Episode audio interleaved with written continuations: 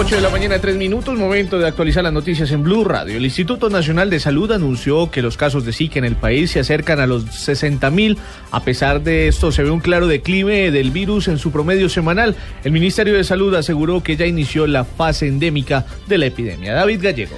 Diego, el Instituto Nacional de Salud anunció en su último boletín epidemiológico que hasta la semana 11 del año 2016 la cifra de contagiados con el virus del Zika aumentó en su última semana 3.114 casos nuevos en el país. Eso significa que en el país hasta la fecha se han notificado en total 58.838 casos de enfermedad con virus del Zika en todo el territorio nacional. Norte de Santander sigue siendo el departamento más afectado, seguido por el departamento del Valle, Huila y Tolima. De igual manera, se han notificado más de 10.000 mujeres en estado de embarazos contagiadas con la epidemia, que son en total 10.812. Al igual también se han notificado 50 casos de nacidos vivos con microcefalia por todas las causas y se descartaron ya en este momento 7, quedando en estudio 43 casos, 381 casos de síndromes neurológicos asociados al síndrome de Guillain-Barré se encuentran en estudio con asociación al virus del Zika.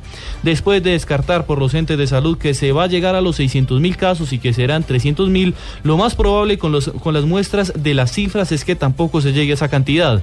Todo por el declive de la epidemia, el pico más alto y la cantidad de casos del chikungunya, epidemia que según el Ministerio y, y el Instituto Nacional de Salud darán más casos que el mismo Zika. David Gallego Trujillo, Blue Radio.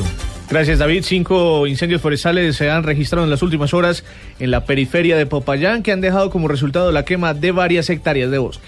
Ginette Calvache. Son incendios forestales que han sido controlados gracias a la rápida reacción de las unidades del Cuerpo de Bomberos, dijo Juan Carlos Gañán, comandante de esta institución en la capital del Cauca. Sobre todo la gente que está viajando, que no tiren colillas en, las carreteras, que no que por favor no tiren envases de vidrio ni hagan quemas cuando vayan a hacer una fogata, que por favor inmediatamente que dejen bien apagada toda la zona donde, donde hicieron la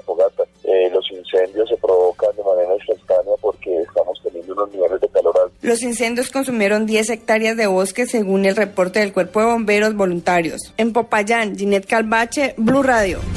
Autoridades ambientales de Norte de Santander anuncian sanciones para quienes extraigan material de los ríos. Juliet Gano.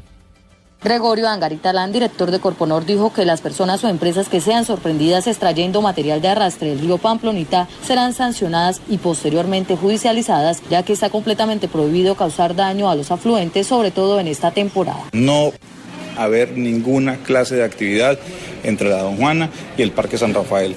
Las extracciones de material están suspendidas en esa franja. Agradecemos a la comunidad que denuncie. La obligación de Corporal es adelantar los procesos sancionatorios. La obligación de la policía es proceder en equipo con todos nosotros para efectos de suspender de manera inmediata cualquier actividad y denunciarla y eventualmente judicializarla. Articuladamente se trabaja con las alcaldías del área metropolitana de Cúcuta y también con la policía para la protección del río Pamplonita. Informó desde Cúcuta Juliet Cano, Plural.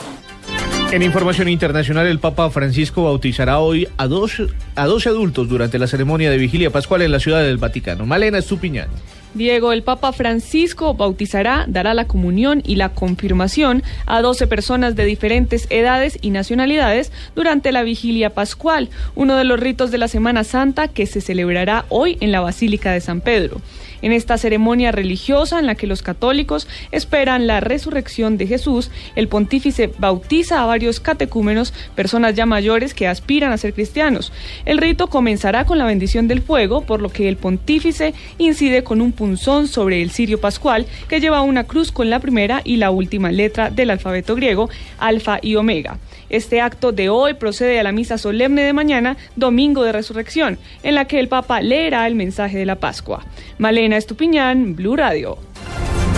En deportes, en pocos minutos, el delantero Rafael Santos Borré realizará los exámenes médicos que arrojen el resultado de la lesión con la que salió ayer del partido entre Colombia y Estados Unidos en el repechaje olímpico. Informa desde la capital del Valle del Cauca, Joana Quintero.